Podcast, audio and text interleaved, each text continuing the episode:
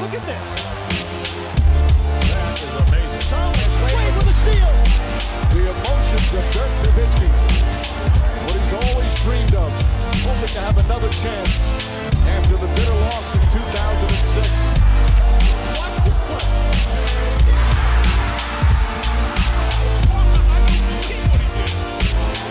That is amazing. Hallo und willkommen zu Gutnext, dem deutschen Basketball-Podcast im Internet. Mein Name ist André Vogt und ich begrüße euch zur neuen Folge unseres kleinen, aber feinen Basketball-Spiels. Heute mit, ich sag's direkt, einem zweiteiligen, vielleicht sogar dreiteiligen Fragen-Podcast am Wochenende, sagen wir es mal so, denn heute werden nicht alle Teile kommen. Denn, ich erkläre es kurz, ich äh, bin in München äh, im Hotel hier gerade. Ähm, warum? Gestern Abend war die äh, Night of the Legends. Äh, da rede ich nachher noch ein bisschen drüber. Oder vielleicht sogar ein bisschen ausführlicher dann ähm, äh, später in anderen Teilen. Die ging relativ lang. Ähm, gleich beginnt das Top 4 äh, hier im, im BMW-Park äh, zu München. Ähm, da will ich auch ein bisschen früher da sein, wenn wir auch, äh, habe ich glaube ich schon erzählt, äh, unsere DBB-Sonderausgabe dort verkaufen. Und äh, von daher jetzt ist ein bisschen wenig Zeit. Ich hoffe, so eine Dreiviertelstunde kriege ich hin dann muss ich rüber. Ähm, und von daher, heute Teil 1, es sind so viele coole Fragen gekommen auch, ehrlicherweise. Jetzt nach der Trade Deadline merkt man, jetzt kommen die richtigen Themen.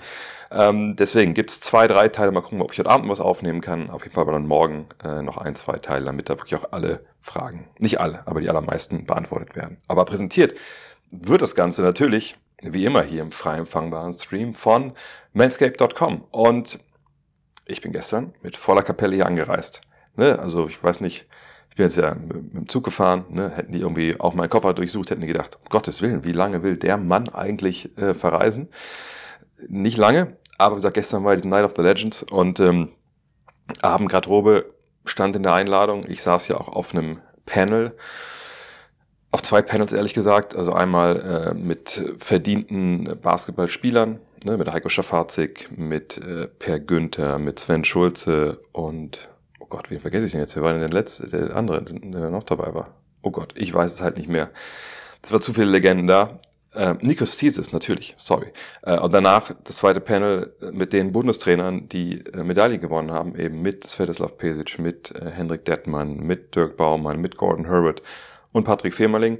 Moderator war äh, Tobias Warnschaffe und beim ersten Mal habe ich noch, äh, noch meine Fragen gestellt, bin reingegrätscht. Beim zweiten Mal habe ich gesagt, okay, Alter, keine Sau ist hier, um dich reden zu hören. Und habe einfach nur gelauscht, äh, vor allem Svetislav Pesic, aber auch Dirk Baumann, Henrik Dettmann, die einfach tolle Sachen gesagt haben, Gordon Herbert mit seinem trockenen Humor, Patrick Femerling. Äh, ja, und wenn man da sitzt und sie jetzt nicht total blamieren will, dann hält man auch ein bisschen die Fresse, so wie ich das dann gemacht habe. Aber vor allem, wenn Abendgarderobe gefordert ist und äh, es alles ein bisschen stylischer ist, dann muss der Vater hier aber auch gucken, dass er halbwegs visuell was hermacht. Ist nicht leicht, ihr kennt mein Gesicht, aber zumindest obenrum war fein getrimmt, ne, in Ohren waren keine Haare, der Bart war gestutzt. Ich habe sogar Benny Bart danach noch getroffen auf dem Weg zurück im Hotel. Auch der konnte, glaube ich, bestätigen, dass mein Restbart, und wenn, wenn der das sagt, dann, dann, dann muss das äh, stimmen, dass das ansehnlich war. Und das war alles dank, ne, gesagt, Lawnmower 5.0, Beard Hatcher, äh, Weedwacker 2.0. Hatte ich alles mit dabei. Ich gebe es zu, ich hatte sogar ein bisschen diese, ich weiß nicht, ist es eine Sackseife? Ich weiß es nicht. Auf jeden Fall hatte ich dieses ähm, Zeug dabei, was man unten ein bisschen rumschmiert, aber ich dachte, nicht, dass ich dachte, ich gebe noch Action oder was heute hier, aber ich dachte, ne, umso wohler man sich fühlt in so einem Anzug, und im Anzug bin ich jetzt nicht unbedingt immer zu Hause umso besser. Rundumsorgungspaket hat toll funktioniert. Von daher, wenn ihr denkt, oh ja, ich werde vielleicht nicht auf die Light of Legends eingeladen, aber da steht eine Hochzeit an oder generell vielleicht auch ein Urlaub und da möchte ich mir auch gut präsentieren. Guckt mal rein bei manscape.com. Code NEXT20 NXXT20 20% auf alles, 30 Tage Geld zurück Garantie und natürlich Free Shipping, alles inclu, so wie es sein muss. Kommen wir zu euren Fragen und so muss es auch sein. Geile Fragen, verschiedenste Themen. Den Anfang macht Thomas Milberstedt, langjähriger Hörer auch. Ist der Trainereffekt in Milwaukee schon vorbei? Jetzt muss ich erstmal überlegen, ist das ironisch gemeint? Denn äh, der Trainereffekt, also von Doc Rivers, ne, der übernommen hatte, äh, von äh, Adrian Griffin, der war jetzt ja nicht so wirklich äh, gut zu Beginn. Also, ne, sie haben jetzt ja nicht irgendwie angefangen, direkt da die Bude abzureißen, sondern ganz im Gegenteil, da war ja erstmal ziemlich Sand im Getriebe. Und dann hatten sie zuletzt äh, Denver geschlagen, äh, 112 zu 95, davor Charlotte geschlagen, 120 zu 84 und jetzt dann aber Niederlagen gegen Miami 97 zu 123 und jetzt auch gegen Memphis. Das ist natürlich dann auch ein bisschen schwierig. 110 zu 113.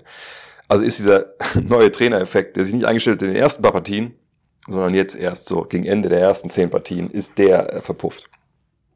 Ähm, nein, würde ich nicht sagen. Also ich denke, klar, man kann immer irgendwie Sachen finden. Das hat ja auch Doc Rivers getan, so für die ersten Niederlagen. Ne, crazy Schedule, also ne, mit vielen Flügen, mit, mit viel ne, Meilen, die sie abgerissen haben. Okay. Ähm, das eine gewisse Zeit brauchte, bis man ohne Trainingslager und vielleicht auch nicht wirklich viel Möglichkeiten zu trainieren, da auf einen Stand kommt, der mitten in der NBA-Saison, muss man ja auch sagen, ne, wo Teams natürlich auch schon, vielleicht nicht im besten Basketball spielen, aber schon ne, ganz guten Basketball wahrscheinlich spielen und nicht so wie in der, Vor Vor in der Frühsaison alle sich so ein bisschen noch finden müssen. Wenn man da jetzt anfängt mit der Findungsphase in der Phase der Saison, dass man dann vielleicht ein paar Klatschen kassiert, die man vielleicht sonst nicht kassiert hätte, geschenkt, ja, das kann man irgendwie alles noch erklären. Ähm, dann lief es, sagt, zwei Spiele besser. Das Spiel gegen Miami war ein zweites Spiel des Back-to-Backs. Ähm, ne, das, ja. Ich, also ich sehe schon natürlich, dass die Sachen ändern. Ne, gerade defensiv, wie gesagt, war ja da, äh, das war ja Kraut und Rüben. Rückblicken kann man das, glaube ich, auch jetzt ganz klar so sagen. Ähm, trotzdem sollte man jetzt vielleicht dann, aber auch nach einer gewissen Erfolgsperiode nicht gegen Miami untergehen in einem Back-to-Back, wenn da auch, ja, zum Beispiel jemand wie Jimmy Butler fehlt. Ähm, aber ich sehe einfach bei den Bucks, wenn ich sie sehe, einfach kein stabiles Team derzeit. Ne, ich meine, klar, so ein Sieg wie gegen, wie gegen Denver, das hat so ein bisschen oh, aufhorchen lassen. Ich meine, das waren, was waren 27 Punkte oder so. Ähm, da hat es aber wahnsinnig gut funktioniert. Äh, ne, defensiv, ich meine, Denver hatte, glaube ich, was 12 von 40 oder 10 von 40 Dreiern, irgendwie sowas nur. Ja, solche Spiele hat man natürlich auch drin und dass sie das Potenzial haben, sicherlich auch defensiv äh, da äh, Einfluss zu nehmen, das, das wissen wir ja, die waren ja früher defensiv richtig, richtig gut. Gut, da war natürlich auch Drew Holiday da, aber ähm, ne, das man kann das schon besser spielen, als sie das zu Sommerbeginn gespielt haben. Einfach weil das, das, die Struktur nicht passend war, weil das Team nicht dran geglaubt hat. Und defensiv, ihr selber gespielt habt, wisst ihr das ja auch. Ähm, wenn ich vertrauen kann, wenn ich defensiv eine gewisse Aktion mache, ob ich jetzt helfen gehe, ob ich aggressiv vorne an meinem Mann verteidige. Ähm, also alles, was darüber hinausgeht, naja, ich stehe einfach hier und das ist mein Mann und äh, für den bin ich zuständig. Ich gucke, dass der wie nicht so wilde Sachen macht. Alles, was darüber hinausgeht, machst du natürlich mit viel mehr äh, Überzeugung und Power und Effekt, wenn du vertraust, dass hinter dir die Sache funktioniert. Was meine ich damit? Also wenn ich, der Trainer sagt, hey, Druck am Ball, Druck am Ball, Druck am Ball, okay, klar, kann ich gerne machen, aber äh, was ist denn, wenn ich überlaufen werde? Das kann ja immer gut passieren, gerade in der NBA mit den vielen Athleten und diesen Top-Offensivspielern. Da wäre es ganz schön, wenn hinter mir eine Hilfe ist. Also wenn wir zum Beispiel von ganz früher ausgehen, diese Ice-Defense, ne? also ich Pick and Roll, ich bin der Verteidiger vom Dribbler, ich gehe vorne nah dran, der Block kommt, ich soll die Baseline, wenn es an der Seite ist, aufmachen und den Dribbler äh, verfolgen. Ne? Und ich mache halt nur, stelle nur klar, dass er nicht über den Block in die Mitte gehen kann. Ähm, das kann ich natürlich spielen, nur ich spiele es natürlich ganz anders, wenn ich das vollste Vertrauen habe, dass der Blockstellverteidiger abgesunken ist und die, die Baseline dazu macht und mir die Zeit gibt, wenn der Dribbler dahin dribbelt, hinterherzukommen. Wenn ich das zweimal so gespielt habe, aber mein Big Man stand irgendwo in der Zone rum und so, oh, ach so, ich muss ja eigentlich zwei Meter weiter links stehen, dann fehlt das Vertrauen. Und dann spiele ich es nicht richtig, weil ich nicht angeschnauzt werden will, wenn der mich überläuft. Oder vor allem, weil ich nicht scheiße aussehen will, weil alle denken, immer, also was ist mit dir los? Also die Fans vor allem natürlich. Ähm, und dieses Vertrauen, das muss erstmal hier erarbeitet werden. Und äh, ich glaube jetzt auch nicht, dass Doc Rivers hinkommt und gesagt hat, hey, so, wir spielen es jetzt so, wie, wir das, wie ihr das früher gespielt habt, macht ihr mal keine Sorgen. Äh, ich habe einfach hier das Playbook geklaut von äh, äh, Mike Budenholzer, machen wir jetzt so. Und selbst wenn das so gewesen wäre, würde ich nicht sagen, dass das sofort funktionieren wird, einfach weil natürlich ein paar Spieler dabei sind, die es nicht kennen, vor allem Damon Lillard. Ähm, und weil man auch vielleicht nicht unbedingt mitten in der Saison einfach sagen kann, so, machen wir es jetzt so. Alles klar? Versteht das jeder? Okay, dann machen wir das jetzt, ohne dass man großartig trainiert. Ähm, von daher, es ist ein Work in Progress. Ich glaube, es war auch allen Beteiligten klar, ne, weil es einfach Zeit braucht. Dann muss man sagen, fehlt Chris Middleton seit was jetzt fünf Partien wieder.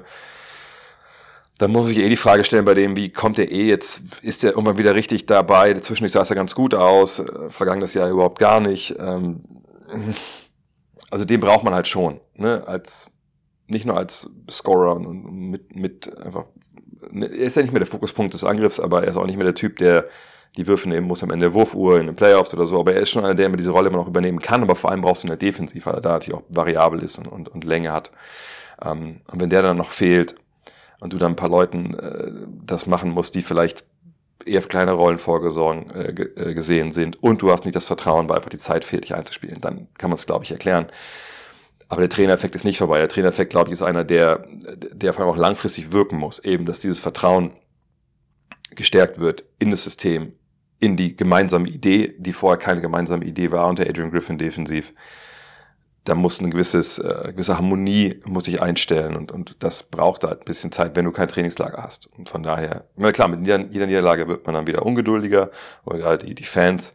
Aber ähm, Doc Rivers, das ist ein Langzeitprojekt auf diese Saison jetzt gesehen. Ich weiß nicht, wie viele Jahre er da bleibt, aber auf die Saison gesehen, es ist kein Projekt gewesen für eine Woche, zwei Wochen, sondern ein, zwei Monate wird sicherlich brauchen, bis die ihre hoffentlich dann aus ihrer Sicht neue Stärke finden. Tony Horn fragt, die Lakers machen einen starken Eindruck, seitdem Darvin Ham endlich, all caps, die letztjährige Playoff-Lineup starten lässt mit Rui Hachimura statt, äh, Tej, nicht Tayshaun Prince, das wäre schön, Torian Prince. Wenn Verteidiger wie Vando, Radish und Chrissy zurück sind, wird man nochmal tiefer. Siehst du einen Push auf die Playoff-Ränge 5 bis 6 realistisch? Momentan muss man sagen, stehen sie auf Rang 9 äh, mit 30 Siegen. 5 oder 6, das sind Phoenix und, New Orleans mit jeweils 33 Siege. Dann ist noch Dallas dazwischen mit 32 und Sacramento mit 31. Golden State ist hinter äh, den Lakers mit äh, 27 Siegen. davor, glaube ich, müssen wir schon sprechen. Also Denver mit 36, die Clippers mit 36, äh, Oklahoma City 37, äh, Minnesota 39. Ich glaube, die sind wahrscheinlich schon so weit enteilt, dass man da jetzt nicht unbedingt ähm, annehmen sollte, dass sie die, die bekommen. Ähm, bei tankathon.com kennt die Seite, da kann man ja das äh, Remaining Schedule anzeigen lassen und die, die Stärke davon oder die Schwäche. Da residiert LA, also die Lakers, auf Rang 10. Das bedeutet, die haben das zehnt schwerste, was noch kommt. Also ne, nicht wirklich super brutal schwer, aber auch nicht super easy. Ähm, die Teams, die, die mit ihnen konkurrieren, die haben es da um, um einiges leichter. Dallas ist aber in Rang 21. Das ist natürlich äh, einiges easier. Bei Dallas kann man ja zu, läuft ja ganz gut. Ähm, die Kings haben das acht schwerste Restprogramm, von daher, das ist eigentlich natürlich äh, ganz ähnlich, wie es jetzt bei LA ist. Ähm, Phoenix hat sogar das schwerste Restprogramm laut tankathon.com. Äh, und New Orleans, die sind äh, weiter unten eingeordnet, wenn ich das äh. Nee, sie sind am Rang 12. Also, ne, von daher, da sind die Lakers jetzt gar nicht so, stehen die gar nicht so schlecht da, wenn man da jetzt viel zu viel reinlesen will. Ähm, allerdings sind das natürlich auch alles Teams, bei denen es relativ gut läuft derzeit. Ne? Also ich meine, Dallas, wie gesagt, macht gerade einen guten Eindruck nach der Trade Deadline. Ähm, Phoenix, äh, New Orleans, Gut, ähm, natürlich kann es auch besser laufen, aber äh, das sind Mannschaften, die durchaus auch ihren, ihren Groove gefunden haben. Ne, beide von den letzten zehn Spielen sieben gewonnen. Ich, ich denke, dass natürlich die Chance besteht, dass die Lakers einen Run kriegen, aber ähm, wir haben es eben dieses Jahr auch nicht wirklich über Monate jetzt von den Lakers gesehen, dass es da einfach super gut läuft. Saisonbeginn hatten sie da die tolle Phase, wo sie auch dann den, den Cup gewonnen haben. Jetzt läuft es ganz okay. Jetzt kommt ja auch der All-Star-Break. Das kann helfen, kann natürlich auch nicht helfen. Aber ich sehe es eigentlich wie Tony, dass das jetzt Riyad Moore in die erste fünf zu packen, dass das schon äh, eine Idee war, äh, der an deren Zeit gekommen war. Ham hat ja eh sehr, sehr viel rumprobiert und natürlich auch ein bisschen ne, aus seiner Not geboren, weil es eben eine Menge Verletzte gab. Ähm, Jetzt muss man mal gucken. Also das Lineup ist jetzt, glaube ich, von den letzten, ich habe es genau mal auf, den letzten sechs Partien waren sie fünfmal auf dem Feld, haben alle fünf Spiele gewonnen. Das eine Mal äh, ist dann Christie gestartet. Da lief es nicht so gut. Gucken wir mal. Also die Gegner in der Zeit mit den Lineups, die Knicks, da war ich da noch in der, in der Arena, da war halt diese Top-Idee am Ende einfach dann dieses sehr dezimierte Knicks-Team äh, zu doppeln oder Jalen Brunson zu doppeln hat einen Sieg gebracht, weil kein anderer mit dem Ball was anfangen konnte. Ähm, war natürlich trotzdem Qualitätssieg, aber das war irgendwie auch eine relativ weirde Leistung, äh, das so live zu sehen, weil zum Beispiel Anthony Davis offensiv gar nicht eingebunden war.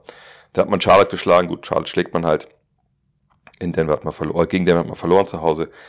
Dann hat man aber New Orleans geschlagen und dann Detroit und, die, und dann Utah. Also muss man auch sagen, von diesen fünf Siegen, eigentlich würde ich sagen, nur ein Qualitätssieg, das war der gegen New Orleans. Alle anderen waren eigentlich gegen Teams, die dezimiert waren. Von daher warten wir es ab. Das sieht zumindest besser aus jetzt. Jetzt müssen wir es abwarten. Also ich denke nicht, dass sie im Endeffekt sich direkt qualifizieren für die Playoffs, ähm, weil ich nicht glaube, dass ein anderes Team da jetzt auch dann ne, hinten runterrutscht. Also gerade an New Orleans oder, ähm, oder Phoenix. Aber natürlich, also ich glaube, außer die größten Lakers-Hasser, wir hoffen alle, dass sie einfach wieder auf Niveau kommen, weil wir einfach natürlich auch, auch geile Playoff-Spiele sehen wollen, geile Play-ins sehen wollen. Und da haben sie natürlich Potenzial, das haben sie vergangenes Jahr mehr als nur angedeutet. Hm. Sui fragt, deine Meinung zu den Mavericks nach der Trade Deadline, Best Defense, äh, Nummer 1 im Net Rating und 6 Game Winning Streak. Ja, aber ich meine mich erinnern zu können, dass die Trade Deadline noch gar nicht so lange her ist. also, äh, das war jetzt natürlich äh, gut, gar keine Frage. Aber ähm, man war die Trade Deadline am 8. Februar. Von daher sind es seitdem, wo ich glaube, das Spiel sogar ging, also das Spiel in New York, das war ja dann auch schon, genau, da war es schon dezimiert. Also mit reden wir nur von drei Spielen seit der Trade Deadline. Da hat man Oklahoma City geschlagen, das war natürlich sehr, sehr gut und sehr, sehr überragend. Man hat Washington geschlagen, gut, das vier von euch und ich auch. Ähm, und dann hat man gegen San Antonio gewonnen. Auch da gibt es sicherlich stärkere Mannschaften. Von daher, da würde ich sagen, da ist eine Menge äh, Neues, nennen das die Amerikaner in den Zahlen. Einfach weil es jetzt, äh, ja, eben seit der Trade Deadline eben wenig Spiele waren gegen schwächere Gegner. Allerdings haben natürlich auch davor ein paar Spiele gewonnen. Ne? Wie gesagt, gegen äh, Philly, aber auch da dezimiert. Dann gegen Brooklyn. Ja, Brooklyn ist Brooklyn, das habe ich auch gesehen. Brooklyn sehr uninspiriert unterwegs gewesen. Äh, und dann sagt New York, New York, das war das Spiel, erinnere mich da richtig? Ich muss noch mal kurz nachgucken, aber ich glaube, das war das Spiel, wo New York nur zu siebt angetreten ist. Also so richtig, ja genau, äh, 3 zu 8, 3 zu 8 angetreten, aber sehr Hartenstein war nach 15 Minuten raus, dann waren sie zu siebt. Und von der Bank kamen Tash Gibson, Jacob Toppin und Charlie Brown Jr., also der Sohn von Charlie Brown. Von daher, äh, auch da, ne, ist, da müssen wir nicht drüber reden, aber ich habe das ja zur, zur Trade Deadline gesagt, dass ich die Verpflichtungen gut finde.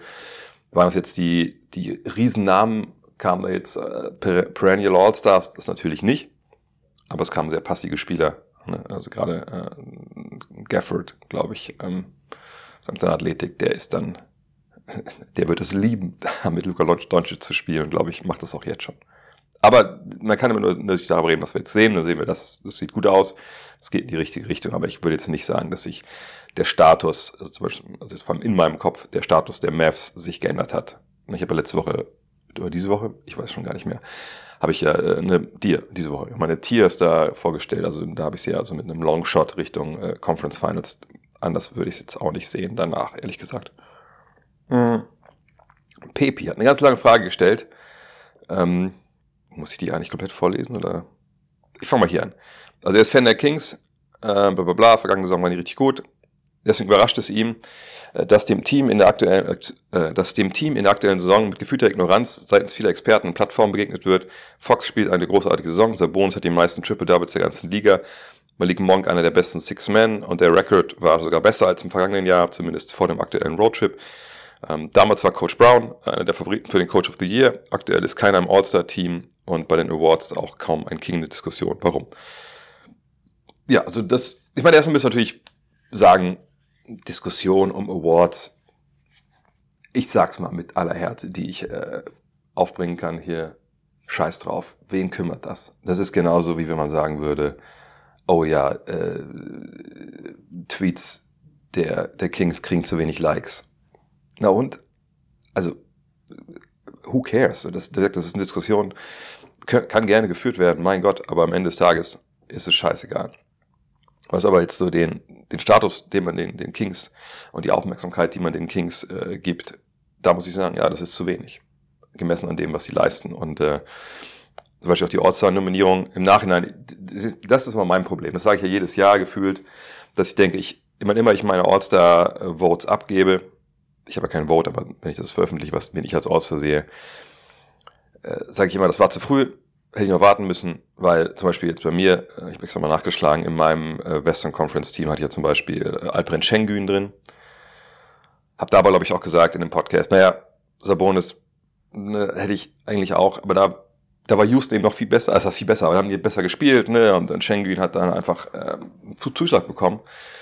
Aber jetzt im Nachhinein muss ich sagen, klar, da hätte Sabonis mit reingemusst. Ähm, aber auch das ist eigentlich egal. Es geht darum, eher, ne, wie sehr schätzt man halt jetzt diese, diese Kingside-Werte und, und, was sie, was sie leisten und, und, und wie man sie einschätzt. Und ich muss ehrlich sagen, ich hatte mich vor der Saison gewundert, als wir das, die Preview gemacht haben für God Next, also dem, unser Magazin. Da hatte ich rumgefragt so ein bisschen, hey, wie sind eure Power Rankings? Ne? Also von den anderen Jungs, also von, von Jonathan Walker, äh, Tom Adelhardt und so, äh, auch mal Ole Frex gefragt. Und da waren die Kings äh, unisono relativ weit unten einsortiert. Ich dachte mir so, hm, aber warum eigentlich?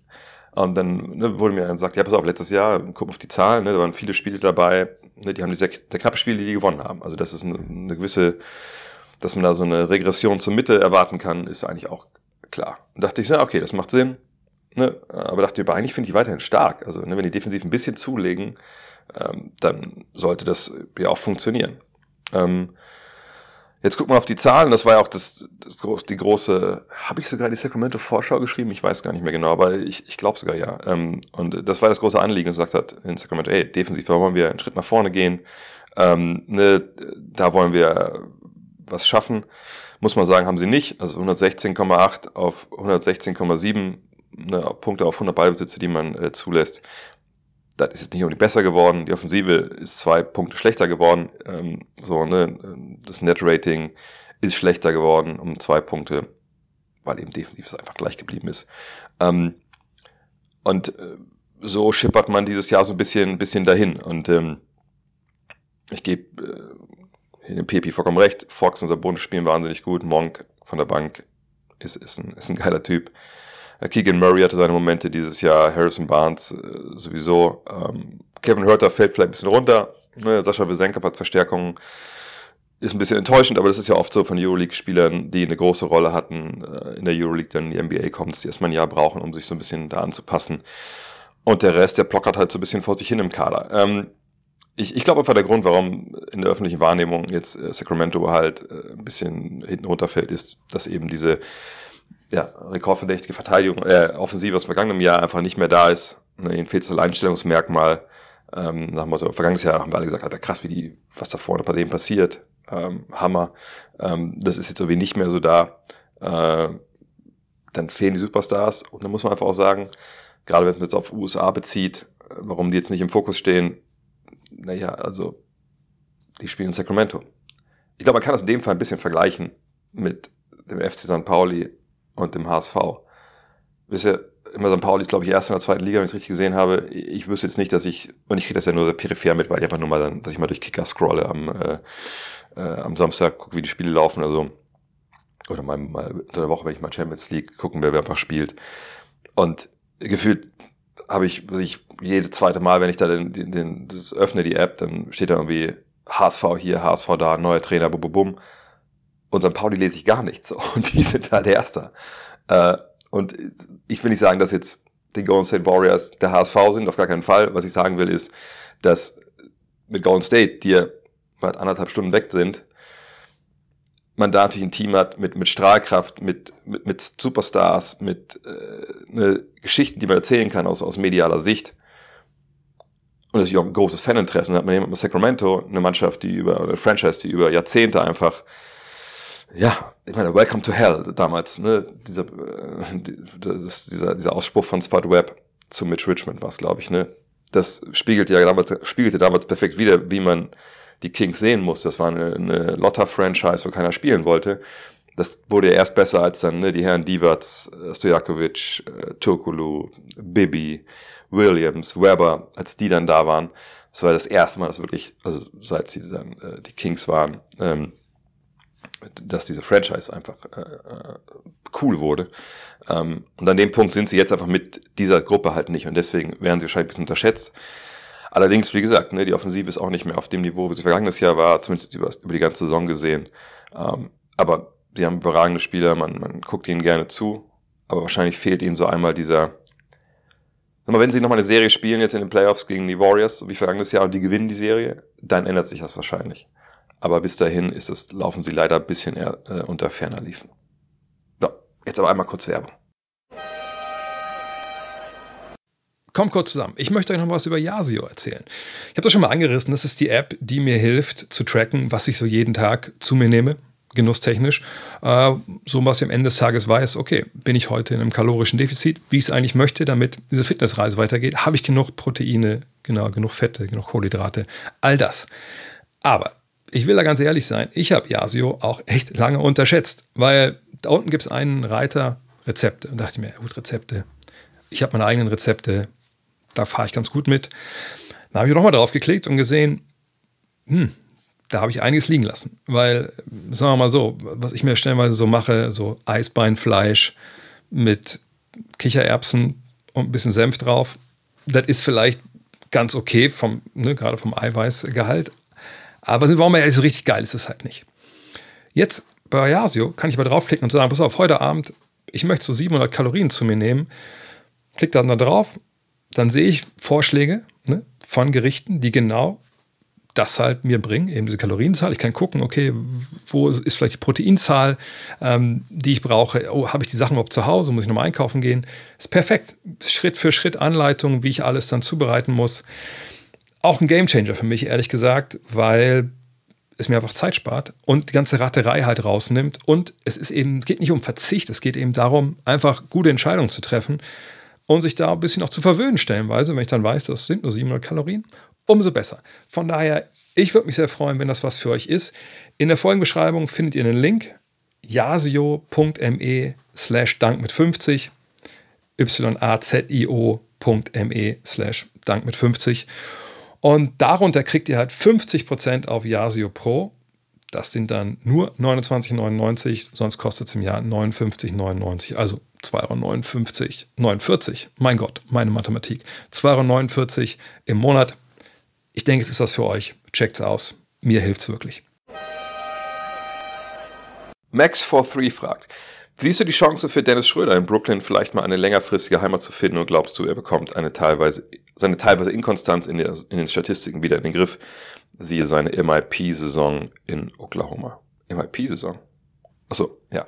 Ähm, ja, ist schwer zu prognostizieren bei Dennis, ähm, weil natürlich sein Vertrag jetzt nicht garantiert, dass er die nächsten, muss ich, drei Jahre, wenn wir von sprechen, dass Konstanz drei Jahre sind in der NBA, ähm, dass man drei Jahre an einem Platz ist, das lässt sich jetzt in seine, da nicht ablesen, weil er noch ein Jahr Vertrag hat nach diesem Jahr und wir natürlich nicht wissen, was da passiert. Ne? Ähm, das muss man auch ganz klar sagen, das ist natürlich, das ist durch das Salary Cap und das neue CBA ist natürlich ein klarer ähm, limitierender Faktor, dass man eben eine kleine Europa, wenn man Spieler wie Dennis hätte, man wüsste, okay, wir wollen genau dies, dieses Gesamtpaket haben an Skills, dann, mein Gott, äh, Real Madrid könnte ihn halt unter Vertrag nehmen und halt das halbwegs dieses Financial Fair Play da beachten, dann ist super.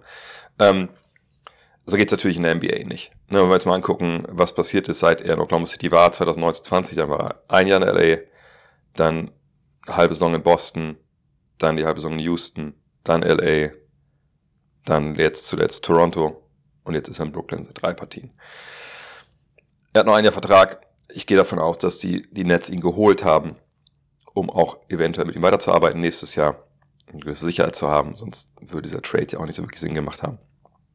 Aber wenn wir uns die, die Nets anschauen, dann muss man natürlich auch ganz klar sagen, naja, es ist jetzt aber auch nicht so, dass die Truppe, ähm, also dass die überhaupt, glaube ich, eine Idee haben, abschließend, wo sie eigentlich hinwollen. Ich glaube schon, dass Sean Marks, die arg gescholten auch sicherlich zurecht, äh, stellenweise, aber ich glaube nicht, dass der so einen Masterplan in der Tasche hat, wo er sagt, hier, genauso läuft das, Joe Tsai, der Besitzer, mach dir mal keine Sorgen, das, äh, ne, ich liebe es, wenn ein Plan funktioniert, so wird er dann nicht, nicht auftreten. Ähm, warum sage ich das? Wenn wir sehen, nächstes Jahr, ähm, Stand heute, das ändert sich natürlich alles immer. Ne? Wir haben 141 Millionen projected, also ne, projiziert, erwartet, Salary Cap. Das Active Roster Cap, also das, was momentan aktiv ist in den Büchern, ähm, sind 132 Millionen Und dann gibt es noch Cap Holds von 38, also Platzhalter für Free Agents. Also sagen wir 132 Millionen, das heißt, nur noch 9 Millionen Salary haben sie frei. Das wird weggefressen werden eben von Verlängerungen, wahrscheinlich für Nick Claxton, der wird zum Beispiel Unrestricted Free Agent. Ähm, und ich sehe auch gerade, ja, Dennis Smith Jr., Lonnie Walker, ich glaube, die können wir vernachlässigen hier. Ähm, naja, also heißt, was machen die jetzt? Also die haben jetzt keine großen Möglichkeiten, ne, Free Agents zu holen oder so. Wenn sie sich verändern wollen, dann, dann geht's halt durch Trades. Ne, da gab es natürlich einige Gerüchte, aber wo die hinwollen, keine Ahnung. Ich weiß jetzt nur, dass ich kein, Spiel, kein Team öfter live gesehen habe wie, wie Brooklyn. Ne, ich habe das Spiel in Paris gesehen, dann die was, vier Spiele jetzt in, in Brooklyn selbst. Und das war jedes Mal, ich dachte so, das, Gott, ey, das ist auch echt irgendwie egal. Also das Spiel, die letzte Partie jetzt gegen San Antonio mit Dennis, Dennis Einstand und seinen Effekt der, der Katavi-Truppe, das sah irgendwie ganz cool aus. Ne, da passte er super gut rein, gefühlt. Ähm, danach war er auf der Pressekonferenz äh, und da war auch ne, zu merken, auch so, dass die Kollegen in den USA direkt so, ach Mensch, cool, ne, jetzt haben wir mal einen, der zum Korb gehen kann. Aber ne, aus diesen 15 Punkte, 12 Rebounds zum Auftakt wurden dann ja 9 und 5 gegen Boston und dann nochmal gegen Boston 4 und 3. Das zweite Spiel haben sie mit 50 verloren. Ähm, gut, war Back-to-Back. Wie auch blind, dass man zweimal in der gleichen Stadt gegen das gleiche Team spielt, Back-to-Back, aber egal. Ähm, und es war Boston, ne? Also da hast du als Guard natürlich eh ein bisschen deine Probleme, auch gerade wenn du vielleicht relativ neu da bist und nicht so schon die Teamoffensive so navigieren kannst, dass wenn der Druck kommt, du das irgendwie ganz gut gemanagt bekommst. Ähm, aber längerfristige Heimat, das würde ja bedeuten, er unterschreibt irgendwo einen Vierjahresvertrag oder einen Dreijahresvertrag, sagen wir mal, bei einem Team, das ihn klar einplant und, und, und dann äh, eben behält. So. Und das, ich will nicht sagen, der Zug ist abgefahren, das wäre Blödsinn. Ist er sicherlich nicht. Ne? Ich meine, äh, Dennis ist 30 jetzt. Dass man nochmal drei, vier Jahre auf hohem Niveau spielt, das kann man durchaus erwarten. Ich meine, er ist fit, ne? hält sich, glaube ich, auch gut in Shape, wie man sieht. Und, ähm, aber das ist eine Position, die natürlich gut besetzt ist. Drei, vier Jahresvertrag, da musst du auch schon klar, ne, sag mal, in den Planungen eine, eine Rolle spielen. Ähm, wir reden ja bei ihm jetzt nicht über, sich über 4 Millionen Dollar im Jahr, sondern im Idealfall wäre es ja schon so 12 bis 15 wieder. Ich habe meine Zweifel, dass er so einen langen Vertrag bekommt. Sondern ich denke, das, was wir jetzt gesehen haben, dieses, diese zwei Jahre, vielleicht mal 2 plus 1 oder 1 plus 1, das ist, glaube ich, eher das, was wir, was wir erwarten können.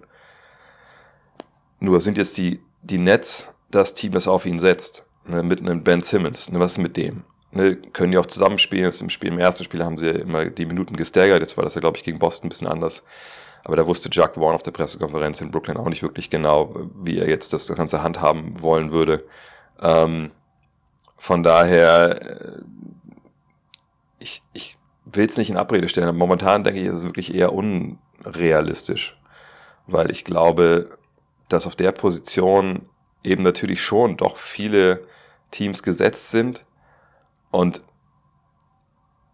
es halt mir schwerfällt, das mit einem neuen CBA, das ist ja auch das Problem, also das, dieses neue CBA, ne, diese, diese neuen Einschränkungen für Teams, die, die, die Big Spender sind oder generell Teams. Das Problem ist einfach, dass nicht die Supermax-Verträge werden wegrationalisiert. Die wird es immer geben, die zwei Stück oder die Max-Verträge. Zwei oder je, nach, je nachdem, zwei, drei. Wahrscheinlich eher zwei. Ähm, es wird ja immer auch die Rookie-Verträge geben. Äh, ne? Und dann aber diese Mittelklasse, eben genau, wo Dennis ja gehaltstechnisch liegt, die Verträge wird es halt seltener geben und auch seltener, glaube ich, in dieser Länge, drei, vier Jahre. Von daher muss da schon viel zusammenkommen. Also ich heißt ja, kannst ja auch zweimal einen Zweijahresvertrag unterschreiben bei einer Franchise. Das geht natürlich auch. Von daher, ich kann das ganz, ganz schwer ähm, prognostizieren. Was ich sagen kann, was so die, äh, die diese Inkonstanz in den, in den Statistiken an sich, an sich angeht. Naja, gut, das, ich meine, wenn du jetzt zur neuen Mannschaft kommst, äh, das ist ja dann irgendwie auch klar, dass du dann nicht direkt 100% jedes Spiel genauso funktionierst. Ähm, einfach weil du erstmal abchecken musst, wie es eigentlich funktioniert, äh, wie, wie es läuft. Ähm, in Detroit, äh, Detroit, in Toronto war das ja eigentlich ganz gut, da gab es ein paar Ausreißer nach unten, keine Frage. Ähm, aber da hat ja auch immer dann im Team nicht so wirklich funktioniert. Das Team hat Probleme gehabt.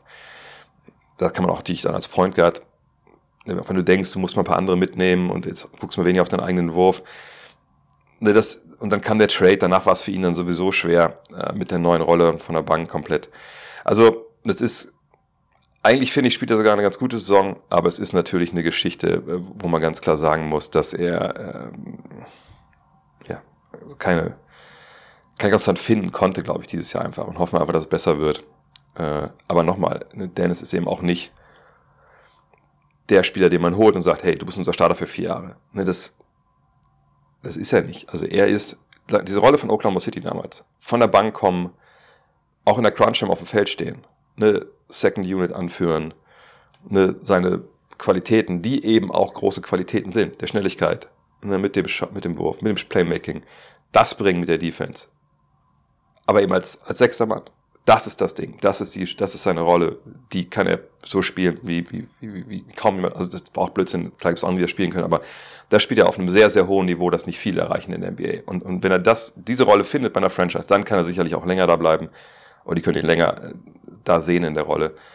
Aber auch diese Rollen, ne, nicht jedes Team braucht so einen Spieler an, an, diesem jeweiligen Punkt der Entwicklung, wo die jeweilige Franchise ist.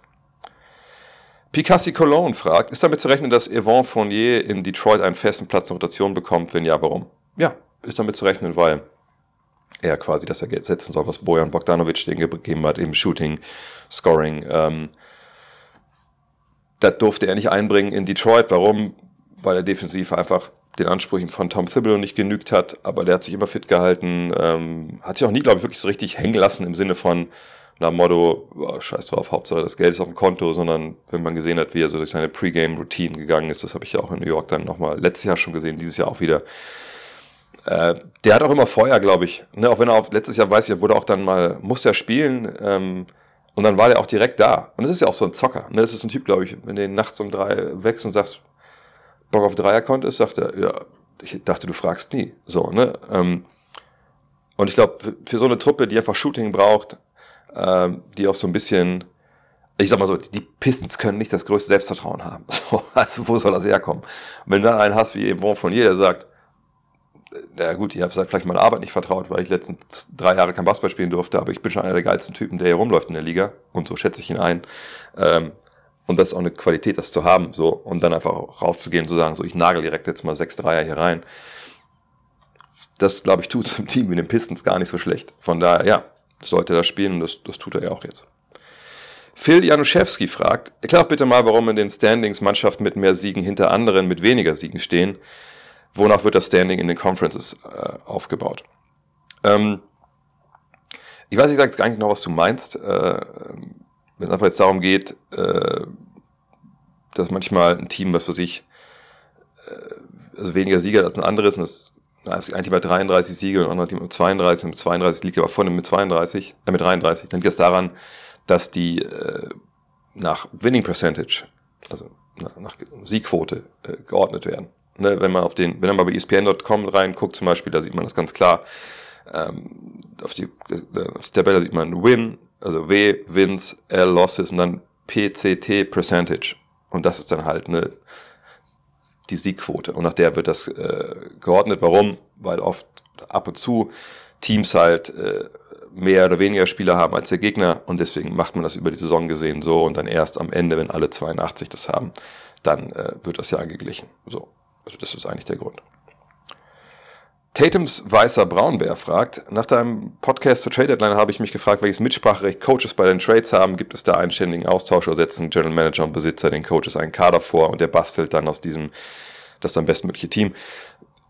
Da kann ich verweisen äh, auf den Mini-Podcast, den, den Dean Walle im, im Premium-Stream mit, ähm, mit äh, Chris Fleming gemacht hat. Ne? Ehemaliger Bundestrainer, ähm, mittlerweile ja seit ein paar Jahren Co-Trainer in der NBA und jetzt bei den, bei den Bulls auch länger. Mhm und Dean hat ihm genau die Frage auch gestellt. Er meinte also, naja, als Coach hast du schon sehr, sehr wenig Mitspracherecht. Hängt natürlich ein bisschen davon ab, wie die jeweilige Organisation das, das handhabt ähm, und wie sehr dann die, die involviert werden. Aber am Ende des Tages Trades. Ich meine, überlegt euch mal, zum Beispiel jetzt in Chicago, wenn wir da jetzt mal bei dem Beispiel bleiben von Chris Fleming, ähm, dass äh, Billy Donovan als, als Head Coach sicherlich ungefähr weiß, was der Plan von Arturas Kanischobas, dem, dem äh, General Manager ist, da würde ich jetzt von ausgehen. Aber dass jetzt Donovan jeden Tag irgendwie eine WhatsApp schickt an, an keine und fragt, ey, wie sieht's aus? Habe ich morgen noch Zach Levine? Was ist mit der Marder Rosen? Gibt es neue Angebote für, für Andre Drummond? Was ist unser Plan? Also ich glaube, dann könnte der Mann auch seinen richtigen Job nicht machen, weil bis keine Show ihm alles erklärt hat, ist der Tag vorbei. So, ne? Äh, gerade bei so einem Team, was vielleicht auch dann, dann mehrere äh, ne, Spieler hat, die auf dem Trading-Block sind oder so. Ich denke schon, dass es in der Regel so ist, dass General Manager und Besitzer kommen ja oft dann auch nur an Bord, weil der General Manager sich fragen muss, ultimativ, ob sie diesen Trade machen wollen. Ähm, weil Prokura, also gerade wenn es um Stars geht, haben natürlich General Manager dann, also gibt's auch, aber in der Regel, ne, der Besitzer sägt das doch noch ab. Aber Tagesgeschäft macht der General Manager. Und ähm, deshalb, ich glaube, Coaches sind gut geführten Franchises, haben die Coaches dann zumindest eine, eine, eine Makro, eine Makroübersicht, was geplant wird, so äh, und, und eventuell gibt's ab und zu auch dann mal äh, Nachfragen hier, der Spieler kommt, ist das okay für dich? Aber Beispiel New York Knicks, Beispiel Cam Reddish, Leon Rose holt äh, Cam Reddish, Tom Thibodeau sagt, mit dem kann ich nichts anfangen. Und dann spielt er einfach nicht so, obwohl er gerade getradet wurde. Äh, manchmal gibt es einfach auch Deals, die, sage ich mal, aus ähm, finanzieller Sicht gemacht werden und nicht unbedingt aus, aus Sicht, aus sportlicher Sicht, weil die Verträge quasi auch einen eigenen Wert haben äh, in, in Trade-Ideen äh, und, und in, ähm, in, in Strategien äh, Richtung Salary Cap und so. Von daher, ähm, ich glaube, gesagt, einen guten, geführten Franchise gibt es einen Austausch, aber nicht jede Franchise ist, ist gut geführt und mit den ganzen Details überlädt man die, die Coaches sicherlich auch nicht. Mr. Hyde fragt, ich wundere mich immer, dass ein Stare nach einem Dank sofort einen T gibt, ein technisches Foul. Andererseits die Too-Small-Geste immer inflationärer verwendet wird, habe ich, hierzu, habe hierzu noch nie gesehen, dass das ein T nach sich zieht. Ich persönlich finde das Too-Small als respektloser. Weiß ich nicht, das muss natürlich jeder äh, selber sehen, was er da respektlos findet. Ich meine, das Ding ist mit diesen ganzen Ts für, nennen wir es mal unsportsmanlike conduct, also, ne, also dass man äh, Trash Talk macht, dass man irgendjemand noch äh, böse anguckt äh, nach einem Dank, ähm, mit dem Finger auf irgendwen zeigt und so. Ne, das ist ja alles so. Das ist. Also vielleicht muss man ausholen. Die Amerikaner haben da, glaube ich, einfach auch, ähm, das ist für die so ein neu, neu, äh, neuraler Punkt, nennt man, sagt man das so. Ähm, weil neuraler Punkt ist falsch. Egal, sie sind empfindlich, sagen wir es so. Ähm, warum? Als ich in der Highschool gespielt habe, ist auch schon ein paar Jahre her, also ne, 30 Jahre, ähm, war ich ein bisschen von Socken, dass sie mir gesagt haben, nee, wir dürfen äh, zum Aufwärmen keine Danks machen. Und ich so meinte, hä? Ja, nee, du darfst nur abspringen und du darfst irgendwie den Ball so in den Korb fallen lassen, gerne, kannst auch gerne machen, dann sehen die auch, wie hoch du springen kannst, aber ähm, kein Dank. Gut, das dachte mir schon so, ja, okay, das hat wahrscheinlich damit zu tun, dass da keine Breakaways gab bei uns in der Highschool. Ähm, aber der Hauptgrund war halt, nee, hier kein Showboating, nicht irgendwie ne, da anfangen, äh, großartig abzujammen und eine Jam-Session draus zu machen. Ähm, ne, weil das ist unsportsmanlike, ne, das, das gehört sich nicht. Ähm, ich dachte so, okay, krass, äh, also worüber reden wir denn hier? Was ist das für ein Kindergeburtstag? Äh, aber war halt so. Im Spiel durfte man dann, das war ja ganz okay. Ähm, aber auch da war es zum Beispiel auch so, ne, dass man nach jedem Foul muss man den Arm heben. Wenn man den Arm nicht gehoben hat, hat man einen D bekommen. weil, weil ne, man musste ja mal anzeigen damit, okay, ist mein Foul gewesen. Also musste nicht, nicht bevor man, nicht wenn man gefault hat, direkt den Arm heben, aber wenn er gepfiffen wurde, dann hier, das war mein Foul. Ähm, so, äh, ne, das war einfach so, weiß ich nicht, sicherlich auch noch altmodisch, aber das, ne, das, dieses Sportsman-like sich verhalten, das ist irgendwie immer mit drin. So, ähm, und natürlich, äh, in der NBA, ähm, Trash-Talking, also für eine Seite wird es sehr romantisiert und sicherlich auch zu Recht. Ähm, ich habe ja gerade Epos geschrieben über White Man Can Jump, was ja eigentlich ein Trash-Talk-Film ist und kein, äh, kein Basketball-Film. Von daher, ich habe da auch was im Herzen und ich glaube, wenn ich, äh, ich sag mal so, äh, hätte ich, würde ich heutzutage noch spielen und ich hätte noch diesen Podcast, da hätte ich wahrscheinlich nicht mehr, weil ich schon lange gecancelt wurde äh, bei den Dingen, die ich früher Leuten auf dem Feld gesagt habe, stellenweise. Ähm, aber äh, am Ende des Tages äh, gibt es ja natürlich immer eine Außenwirkung. Es gibt das, was man nicht sieht auf dem Feld, ne, und Trash Talk kann man nicht sehen. Deswegen wird das ja auch relativ wenig geahndet im Endeffekt. Aber wenn es eben sehr expressive, oh Gott, heute habe ich echt Probleme mit meinen Worten. Ist das, ist das ein Wort expressiv? Wenn es Sachen sind, die man sehen kann, ähm, und dann natürlich auch Kids das sehen, das ist ja immer so ein bisschen diese, diese Vorbildfunktionsgeschichte, da ist dann die Liga empfindlich äh, und man möchte auch nicht Sachen sich hochschaukeln. Wir haben es gerade wieder gesehen mit Isaiah Stewart und Drew Eubanks und jetzt ja dieses Jahr gab es ja auch ein, zwei, glaube ich, von diesen Vorfällen, wo Leute irgendwann das nicht mehr ganz locker sehen, was da auf dem Feld passiert ist und dann sich auf, auf Schnauze hauen wollen. Und das sind natürlich Sachen, das darfst du halt nicht haben, das willst du nicht haben als Liga. Nicht auf dem Feld, nicht nach dem Spiel, äh, ne? nicht, dass die Polizei da eingreift und dann hast du da Schlagzeilen und dann hast du das Image weg. Ach, guck mal hier, da ist hier wieder die, die Schlägerliga ne, wie es ja in den 70ern, 80ern war, ähm, ne, The Punch und so. Ich meine, man muss ja auch nicht immer auch alles auf The Punch zurückführen, aber ähm, wenn ihr euch mal die Highlight- oder Lowlight-Videos anguckst aus den 80ern, ne, was natürlich immer dann schön auch da romantisiert wird, ach wie hart das früher war. Und, naja, aber wenn du hart bist und ähm, äh, auch mal ein bisschen zu viel zulässt, dann wird es auch schnell mal äh, gewalttätig und dann fliegt auch mal eine Faust und da sollten wir eigentlich auch wenn es immer, immer passieren wird, da sollten wir aber nicht drüber weg sein. So. Und ich weiß, das ist jetzt ein ziemlich langer Bogen von, hey, da zeige ich äh, too small oder ich, ich hänge mich an den Ring oder ich gucke mal irgendwen blöde an, zu, äh, ja, und dann gab es direkt den Schwinger. Aber so denkt die NBA dann halt oft, ne? dass sie äh, diese Konsequenz am Ende nicht haben möchte. Äh, und die, dieses hässliche, in Anführungszeichen, äh, das ist ja hier nicht der Freiplatz, ne? das wollen die einfach nicht haben. Schießen sie der Hinsicht dann übers Ziel hinaus mit vielen Ts und so? Ja, für meine Begriffe total. Ähm, auf der anderen Seite, man kann es auch cleverer machen. Ich sag, wenn man es nicht sehen kann, dann, dann sagt ja auch keiner was oder dann pfeift auch keiner was. Ähm, ja. Aber gleichzeitig muss ich sagen, too small, Geste respektlos. Jetzt muss ich gucken, wie ich das formuliere. Ähm, ja, dann spiel doch 2K. Weißt du, was ich meine? Also, also nicht, nicht meinte ich den Fragensteller, ich meine generell, Leute, wenn ich auf dem Feld bin und ich hatte das Gefühl früher oder was weiß ich, oder generell, da hat jemand, da ist jemand respektlos mir gegenüber und ich denke, dass ich spüre, dass das respektlos ist. Das ist ja das Schöne im Basketball. Ich kann ja was dagegen machen. Ne, also ich kann zum Beispiel verteidigen, dass er nicht scoret. Dann kann er auch nicht too small zeigen. Äh, ich kann sagen, okay, das fand ich jetzt relativ respektlos äh, Point Guard, können wir nicht mal jetzt mal ein Play ansagen, wo ich genau dem Typen einen Block in den Rücken stellen kann. Und dann können wir, können wir mal sehen, ob, ob ihm das Respekt einflößt. Ne? Also äh, da jetzt mal zu denken, oh, der arme Verteidiger, jetzt hat er da die Too-Small-Geste kassiert. Ich hoffe, wir lassen mal ein GoFundMe für den machen. Das sehe ich halt nicht. Also ne, beim besten Willen halt nicht. Also das soll jetzt auch nicht so macho klingen, aber das, wir spielen ja das Spiel, oder die Jungs spielen das Spiel, oder wenn ihr in der Oberliga spielt und es zeigt einer too small, okay, dann kannst du dich da gerne drüber aufregen, aber dann mach doch was dagegen. Das ist ja nichts, was man nicht korrigieren kann. Ähm, von daher, äh, die sollten wahrscheinlich bei diesen Calls, finde ich, die, die Pfeifen ein bisschen öfter stecken lassen. Ne? Ähm, auf der anderen Seite ist es ein schmaler Grad, Sachen können es eskalieren, das willst du halt nicht. Ähm, aber alles in allem finde ich jetzt viele von diesen Calls in dieser Richtung eigentlich überzogen.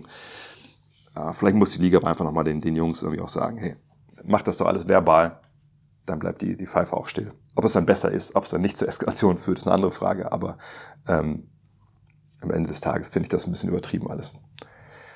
Dirk Herzog fragt, was ist deine Meinung zu G-League Ignite? Gefühlt sind die Spieler, die von Ignite in die, in die Draft kommen, meist eher enttäuschend, ist mit der Bezahlung der Spieler durch NIL im College Ignite überholt muss aber kurz erklären, was NIL ist. Ähm, NIL ist jetzt quasi eine Entwicklung in, im College-Bereich, dass eben Spieler dort auch mit ihrem Name and Likeness, ne, also ne, dass sie damit Geld verdienen dürfen. Also sie quasi Werbeverträge auch abschließen dürfen. Ähm, das gab es früher nicht. Früher ne, war die reine Lehre, ne, im College darfst du kein Geld verdienen. Gut, da haben sich auch nicht alle Colleges dran gehalten. Äh, ne, aber am Ende des Tages ist es so, sorry, äh, dass das so die Regel war.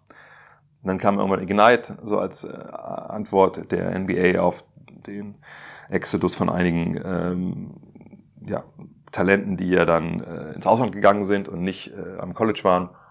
Und muss man eben sagen wollte, hey, ihr könnt aber auch hier bleiben, spielt doch einfach bei uns in der G-League, im Ignite-Team und dann ähm, werdet ihr schon auf die NBA vorbereitet, das wäre auch gar nicht so schlecht. Ähm, und jetzt hat man aber auch als amerikanisch oder generell als junger Spieler die Chance, hey, ich gehe ans, ans College und dann kann ich auch Geld verdienen. Zum Beispiel jetzt jemand wie, wie Caitlin Clark, die ja gerade den äh, All-Time-Scoring-Record äh, in der NCAA für Frauen pulverisiert hat und wo ich nur jedem empfehlen kann, mal Caitlin Clark äh, Highlights zu googeln, weil einfach, sie ist einfach unfassbar. Ähm, Ich möchte gerne mal, möchte gerne Marien Johannes und Caitlin Clark im gleichen Team spielen sehen, ehrlich gesagt. Naja, egal. Jedenfalls, ähm, ja, also wenn man jetzt sich, sich anguckt, ne, Caitlin Clark hat auch eine Menge Geld, das, die verdient mehr Geld durch ihr Name and Likeness im College, als sie dann in der WNBA verdienen wird. Ähm, wenn man das sieht, dann ja, merkt man ja auch schon, wie, wie viel Geld da jetzt gerade über den Tisch geht. Nicht, dass jetzt die WNBA-Spieler toll verdienen, auf gar keinen Fall. Aber wir haben ja bei Rookies zum Beispiel auch ein Rookie Salary Cap ähm, und in, in der G-League haben wir da auch ähm, auf jeden Fall äh, sehr begrenzte Bezahlung, sagen wir es mal so. Äh, und dass man dann NIL mehr mitnehmen kann als da, äh, ist eigentlich klar. Nicht mehr als Rookie, das ist übertrieben, aber ne, mehr auf jeden Fall als, äh, als in der G-League. Ähm, aber ich denke nicht, dass die G-League Ignite über, überholt ist oder so, sondern das ist jetzt einfach, die hat natürlich noch mehr Konkurrenz. Also das Alleinstellungsmerkmal, Anführungszeichen, ne, hier kriegt sie auch ein bisschen Geld. Das ist eben nicht mehr da, weil man das vom College halt auch bekommt. Ähm, und ist aber jetzt einfach, ist die G-League ist einfach dann ein weiterer, eine weitere Option für, für junge Basketballer. Ne? Und ich, ich bin mir auch sicher, dass wir äh, eigentlich dachte ich, es wäre schon in diesem CBA so, aber vielleicht ist es erst im nächsten neuen CBA so, dass wir dann das Age-Limit auch fallen sehen, dass man eben auch mit 18 dann in die NBA gehen kann. Äh, und dann ist es äh, ja, ja nochmal schwieriger für, für, für das Ignite-Projekt. Im Endeffekt ist aber, glaube ich, eine sehr individuelle Entscheidung, was jeder Spieler äh, machen will. Es gibt ja auch Overtime, Elite und sowas. Für mich so ein bisschen als alten Menschen, ich finde eigentlich ehrlich gesagt, aber es geht jetzt in dem Fall auch wirklich nur um Sympathie. Äh, wahrscheinlich College oder halt ein ausländisches Profiteam irgendwie, sympathischer, weil ich denke, äh, Ignite, das ist auch eine Mannschaft, da keine Frage, aber ich irgendwie in meinem Kopf, und es kann gut sein, dass ich da dem Projekt auch einfach Unrecht tue, aber ist es halt, hast du da glaube ich nicht so diese, oder du spürst nicht so, dass du Teil einer Mannschaft bist, die, die was gewinnen will in dem Jahr. Ich glaube, das spürst du vielleicht in der, in der NBL, also ne, in der australisch-neuseeländischen äh, Liga, da sind ja auch einige unterwegs, mehr, du spürst wahrscheinlich aber vor allem auch im College halt mehr. Ähm, ich würde das wahrscheinlich eher bevorzugen, weil, weil diese Erfahrung und vielleicht auch dann dieses, diese Periodisierung so einer Saison äh, eine andere ist. Und glaube ich, da lernt man vielleicht auch mehr. Aber das kommt immer natürlich auf an, was für ein Spielertyp du bist, ist schwer zu sagen für mich, ehrlich gesagt, was jetzt besser ist. Aber ich, für mich sympathischer sind die anderen Optionen. Timbo fragt, äh, Coach Dre steht in den Finals gegen Titelverteidiger Denver. Will deine Starting Five? Ich mach's mal direkt nacheinander weg. Damien Lillard oder Jalen Brunson? Jalen Brunson. Äh, Grayson Allen oder Austin Reeves? Ähm, wahrscheinlich Austin Reeves. Jonathan Isaac oder OG Ananobi? OG Ananobi. Jason Tatum oder Kevin Durant? Kevin Durant. Alperen Schengen oder Chad Holmgren? Alperen Schengen. Ähm, warum? Ich glaube, wenn ich gegen Denver spiele, äh, brauche ich natürlich äh, gewisse Variabilität. Ähm, ich brauche vor allem auch Defense. Ne? Äh, das ist schon, puh, das ist schon schon, schon rough gegen Denver. Also gerade wenn wir projizieren, dass sie in den Playoffs dieses Spiel vergangenes Jahr, ne, die haben eine gewisse Physis, gerade auch jemand wie Aaron Gordon natürlich, ähm, natürlich mit, mit Jokic den klaren Fokus äh, da im Angriff, aber auch in dieses Pick and Roll mit, mit Jamal Murray. Und sie haben Shooter auf den Flügeln, ähm, mit KCP natürlich dann vor allem eine 3D-Rolle. Das muss ich irgendwie attackieren. Ähm, mit Offense, Offense hatte ich ja beiden Optionen genug gehabt, außer jetzt mit Isaac, deswegen nehme ich den raus. Ähm, Isaac nehme ich auch raus, obwohl er natürlich ein brutaler Verteidiger ist, weil Anunobi einfach viel von dem halt auch macht und eben auch den Dreier trifft. Ähm, Brunson ist aber der beste Verteidiger als Lillard. Ähm, den und Jünger äh, und Lillard kann man in den Playoffs halt schwer vertrauen, aber ne, und ich habe hier jetzt auch nicht diesen, diesen Ringbeschützer dahinter, oder diese beiden Ringbeschützer, die Milwaukee stellenweise hat. Äh, von daher, ja, Brunson, Reeves, einfach weil ich denke, der ist äh, auch ein bisschen kreativer als, als Allen, Allen sicherlich sichere Dreierschütze momentan, ähm, wenn ich es richtig im Kopf habe, aber, aber Reeves einfach, ne, ich möchte von mehreren Seiten attackieren können mit Pick and Roll etc. Ananobi über, über Isaac ist klar. Äh, Durant, Tatum, ähm, eigentlich kann man wahrscheinlich nichts falsch machen, aber ich, wenn ich gegen, gegen, ähm, gegen Jokic spiele, dann möchte ich halt schon so viel Länge haben, wie es irgendwie geht. Und Durant ist eben noch mal eine ganze Ecke länger als, also natürlich auch nicht überragend viel länger, aber ist eben länger und glaube ich kann dann auch so ein bisschen größer verteidigen, als das Tatum kann, obwohl der natürlich physisch wahrscheinlich ein bisschen stärker ist. Ähm, aber Durant äh, und dann Schengen über Holmgren, weil ich denke, da hat er natürlich ein bisschen mehr Erfahrung, aber vor allem, glaube ich, du brauchst ein bisschen mehr Power. Also Holmgren hat es ja auch schon gegen, gegen Jokic gut gemacht, aber ich glaube am Ende des Tages, da fehlen ein paar Kilos und, und da würde ich bei Schengen sein. Und dann die Anschlussfrage jetzt hier, welche, welche Prozentchance würdest du deinem Team geben? Naja, unter der Prämisse, dass ich da der Coach bin, wahrscheinlich 0%, weil das das größte Mismatch in der Geschichte der NBA wäre, wenn äh, Mike Malone gegen mich coacht. Und das wäre kein Mismatch zu meinen Gunsten, wenn wir ehrlich sind. Anthony Hadou fragt, wie siehst du die Olympia-Quali der Mädels? Also ich würde sagen der Frauen. Äh, Satus Kraftakt, ich finde es super, würde mich freuen, wenn es thematisiert wird. Damit springen die Mädels auch erstmals in die Top 20 der Welt. Ja, sind glaube ich Rang 19 auf der FIBA-Weltrangliste. Aber ähm, naja, FIBA-Weltrangliste, also wenn ich nicht ganz falsch formiert bin und wenn es nichts geändert hat, ist es ja immer noch so, dass es einfach darum geht, dass die, äh, die Ergebnisse bei den ähm, jeweiligen Fieberturnieren. Ich glaube, was die letzten drei, vier Turniere, glaube ich, gehen damit ein und daran wird das ja wieder gewichtet und ausgerechnet. Ja, ist nice to have, aber im Endeffekt ist es ja nur eine, eine Formel, die irgendwie abbildet, was in den letzten Turnieren los war. Ähm, ich sage nicht, dass so ein Power Ranking erstellt von irgendeinem Individuum zu dem Zeitpunkt jetzt, der alle Spiele gesehen hat, immer besser ist. Aber Fieber-Weltrangliste ist ja nur eine Konsequenz von dem, was du schon geleistet hast und nicht irgendwie jetzt auf einmal, keine Ahnung, du wirst befördert irgendwie also so, oder sowas oder das ist es ja nicht. Äh, von daher ist es schön, aber im Endeffekt ist es, bedeutet es gar nichts. Was schön ist und was bedeutet, ist die Qualifikation für Olympia. Ähm, da hatte ich ja mit, mit Alina Hartmann ja vorher drüber gesprochen. Ähm, und die Qualifikation war natürlich unglaublich also unglaublich tolle Geschichte. Einfach weil wir zum ersten Mal Geschichte beide Teams bei Olympia haben.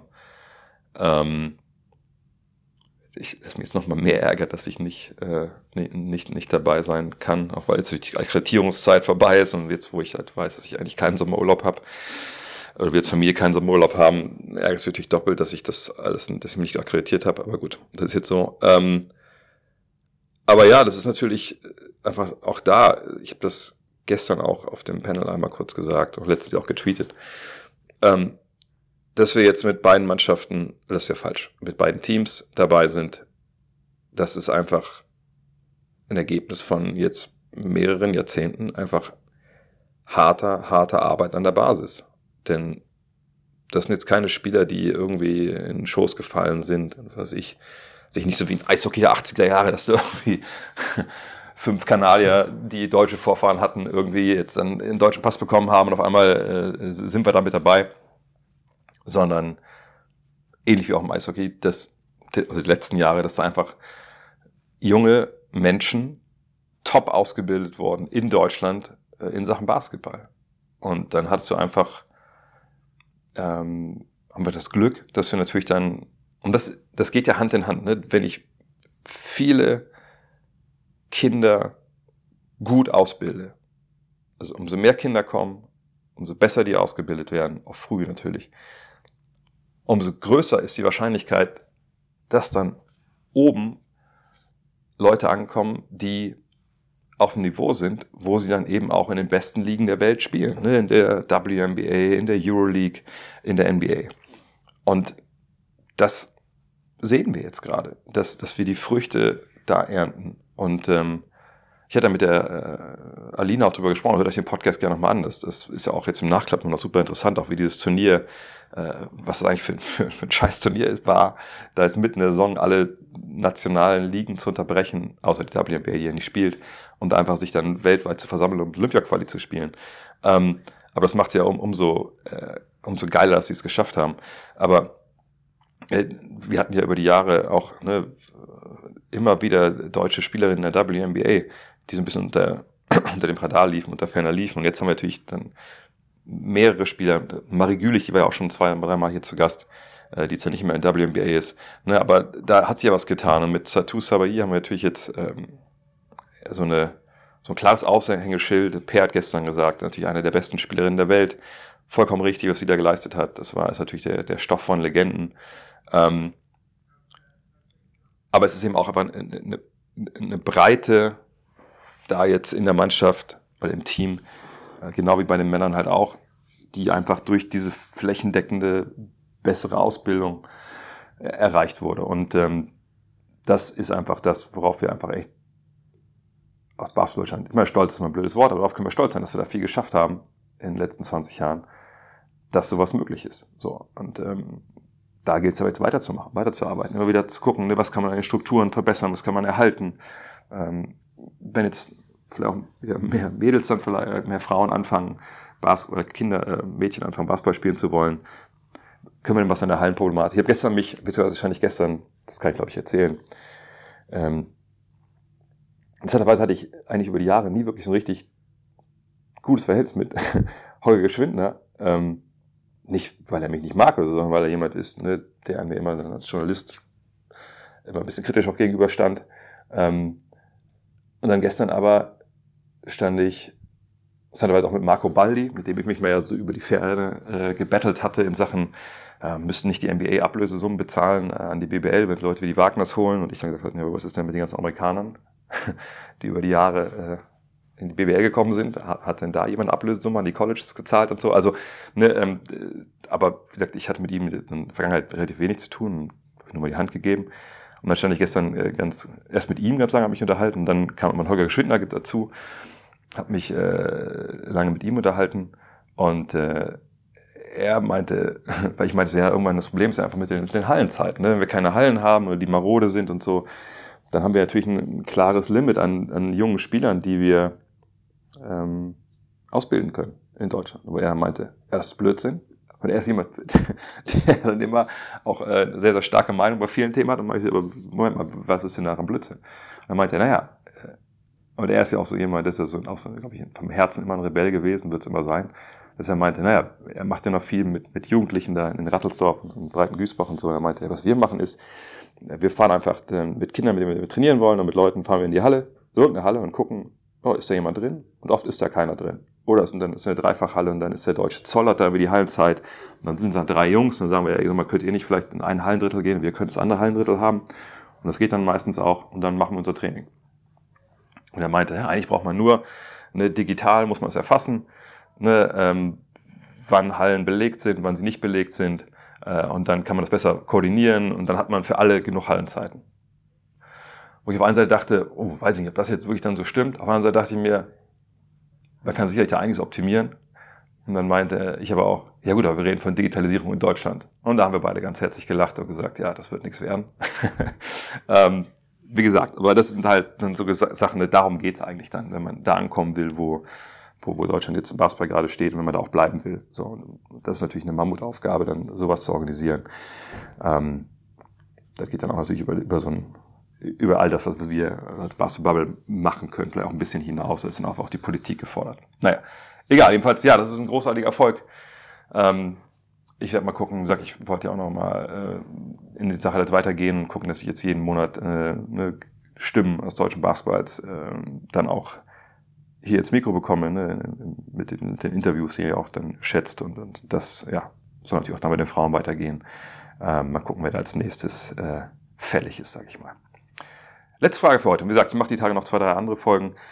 Von Gabriele Antonio Todaro, äh, mal zu einer wirklich wichtigen Frage. Wie war das Billy Joel Konzert? Ja, das war top. Ähm, wie gesagt, ich war im Madison Square Garden vergangenen Freitag, ne? Vorvergangenen Freitag. Ähm, und das war cool. Also, der hat ja da so eine Residence, heißt das. Ähm, also, das war sein 99. Konzert im, im Madison Square Garden. Ähm, ich weiß nicht, die Jüngeren auch wissen, wer Billy Joel ist.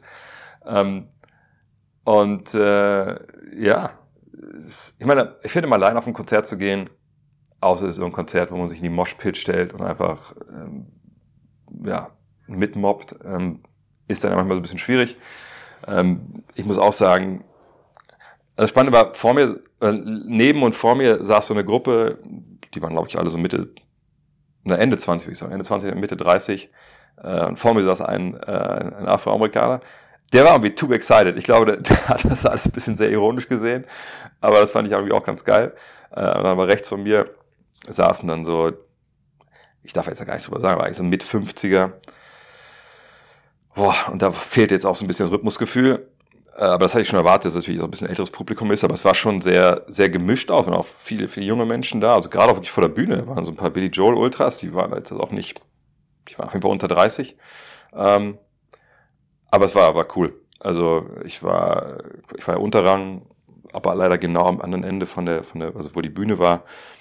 Aber ja, cooler Entertainer, natürlich nicht jetzt Mick Jagger-mäßig, dass er auf der Bühne rumspringt wie so ein Irrer, sondern einfach cool, witzig, die Songs waren gut. Ähm, bisher so, so New York State of Mind war jetzt gar nicht so der Banger im Garten, wie ich gedacht hätte.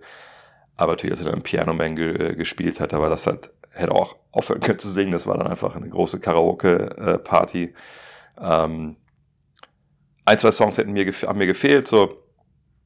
Aber die meisten Hits hat er natürlich gespielt und man, man merkt natürlich, dass es ein absoluter Profi ist. Und das Witzige war, die hatten dann so, äh, quasi über der Bühne hingen dann so Leinwände runter, aber jetzt nicht in, also so in so Streifen. Da haben die dann immer Sachen drauf projiziert. Das war irgendwie sehr, sehr cool. Einmal auch, wie er in den 70er Jahren dann das gleiche Lied singt, was er dann da jetzt mit, ich glaube ja, mittlerweile auch schon fast 70 äh, gesungen, singt. Und äh, ja, das war cool. Das war auch mal was anderes. Ich versuche jetzt irgendwie immer, äh, wenn ich jetzt gerade in New York bin, auch immer wieder was anderes Kulturelles mitzunehmen. Und ich dachte mir, ich kann jetzt nicht zum vierten Mal zu Hamilton gehen. Und da hat das eigentlich ganz gut gepasst, dass, äh, dass Billy Joel da war. Aber man muss auch sagen, man merkt das jetzt äh, wirklich in den USA nochmal krasser als bei uns, dass eben so viele Künstler, äh, auch gerade Musiker natürlich jetzt ne, die Kohle machen müssen, mehr oder weniger über die Konzerte. Und das war jetzt, also in dem Fall 320 Dollar war das Ticket. Und das war jetzt, okay, ich meine, oben war es natürlich dann äh, billiger, aber auch jetzt nicht viel. Ähm, und ich hatte vorhin mal geguckt, zum Beispiel, ähm, es gab auch so, ein, es gab so eine Comedy-Tour von, von Amy Poehler und wie heißt sie? Ach, ihr wisst es, ihre Freundin, ähm, von SNL. Da waren aber auch die Tickets mindestens 300 Dollar. Also, und es war jetzt wirklich so ein Face Value. Also da, äh, ja, das ist schon ein teurer Spaß, ehrlich gesagt. Da muss man schon ein bisschen für sparen. Aber äh, nee, das hat Spaß gemacht auf jeden Fall. Kann ich nur empfehlen, wenn ihr mit der Arbeit von Billy Joel nicht vertraut seid, dann äh, gibt es ja genug Greatest Hits Listen, die man sich mal, mal reinziehen kann. Aber äh, ist wieder was für ältere Leute, sage ich direkt. So, jetzt ist es schon viel zu spät. Ich habe überzogen. Egal, ich mache jetzt auf den Weg in den, äh, in den BMW-Park. Falls ihr heute oder morgen da seid, kommt gerne vorbei. Wir haben einen Stand mit äh, unserem äh, Magazin, also dem DBB-Magazin. Da kommen auch ein paar von Nationalspielern hin. Ich weiß nicht, wann die da sind. Äh, und da schreiben dann auch gerne die Ausgaben. Äh, von daher, vielleicht ist das was für euch. Ansonsten noch abschließender Hinweis, denkt dran, Abo-Phase. Letzte, letzten Wochen jetzt, was ihr Abo abschließen könnt äh, für Gut Next Magazine, wenn ihr euch alle Magazine sichern wollt der, nächsten Saison. Wenn ihr Abo habt, auf der Website abgeschlossen habt, macht euch gar keine Sorgen, das läuft weiter. Wie gesagt, wenn es ein ähm, Probeabo war, äh, Probeabo nicht, wenn es Geschenkabo war oder ein Start Next Abo, dann müsstet ihr vielleicht äh, jetzt doch äh, verlängern wollen, sonst gibt's nicht mehr und wäre mir wirklich ein großes Anliegen, wenn ihr äh, das Abo abschließt, weil, wie gesagt, wir äh, immer hart an der Grenze der Profita Profitiba Heute mit den Worten, es läuft nicht so gut. Also es wäre wichtig, wenn ihr abschließt, weil Kohle. Von daher, euch einen schönen Samstag, schönen Sonntag und morgen, morgen denke ich, gibt es dann schon Teil 2. Bis dann. Ciao. Hello. Look at this. That is amazing. Thomas Wade with a steal. The emotions of Dirk Nowitzki. What he's always dreamed of. Hoping to have another chance after the bitter loss in 2006.